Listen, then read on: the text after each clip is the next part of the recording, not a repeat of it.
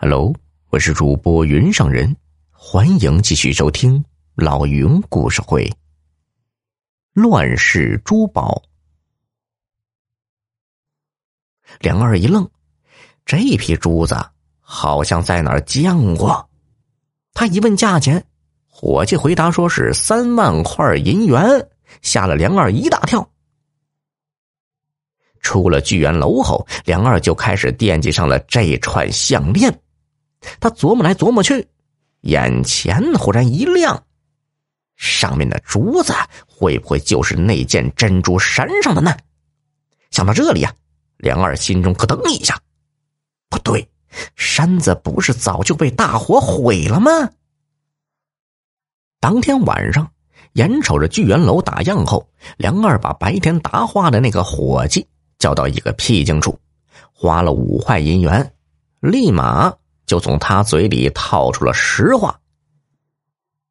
当年的大火只烧掉了一间空屋子，值钱的珠宝早就被何掌柜转到了外国银行的保险柜里。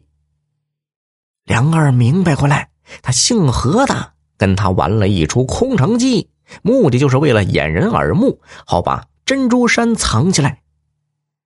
皇上一倒台，他就把山子上的珍珠串成了项链来卖。梁二细算了一笔账，那件山子少说也能串三条项链，要是全出手，那可就是九万块白花花的银元呐。他原以为自己狠捞了一笔，没想到到头来却只捡了个零头。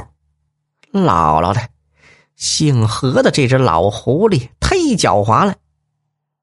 梁二决定再玩一回何掌柜。他在廊坊二条转悠了一大圈把目光瞄向了东头新开张不久的聚宝斋。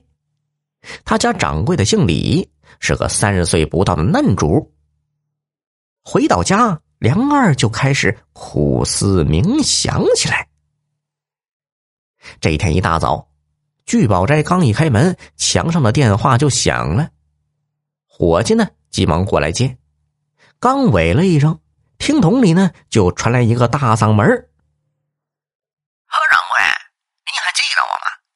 两年前您把那块祖母绿冒证买走了，那会儿我舍不得卖呀。最近手头有点紧吧？您要是还想要，明儿。”劳您大驾来一趟宅子，再添俩钱拿走。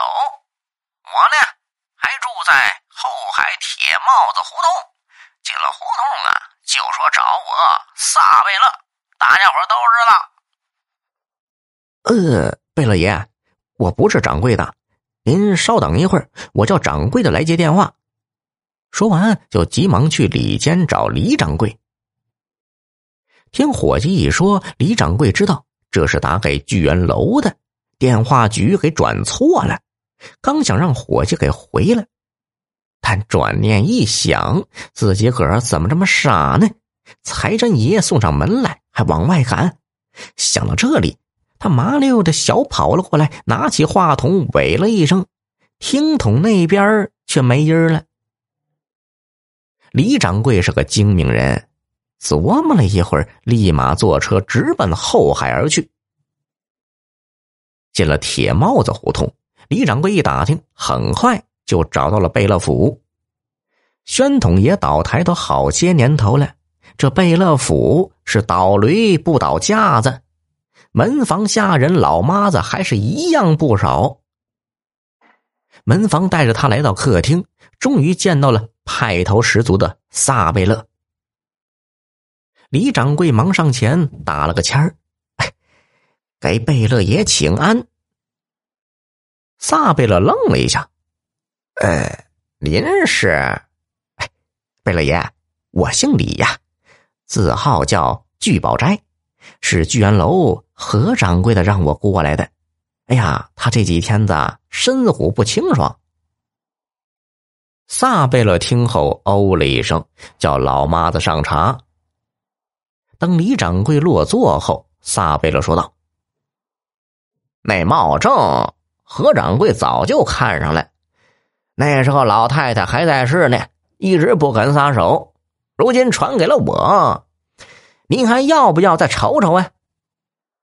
哎，好啊，那我就开开眼。老铁们，本集已播讲完毕，喜欢的话别忘了订阅呀，再投个月票，老云拜谢了。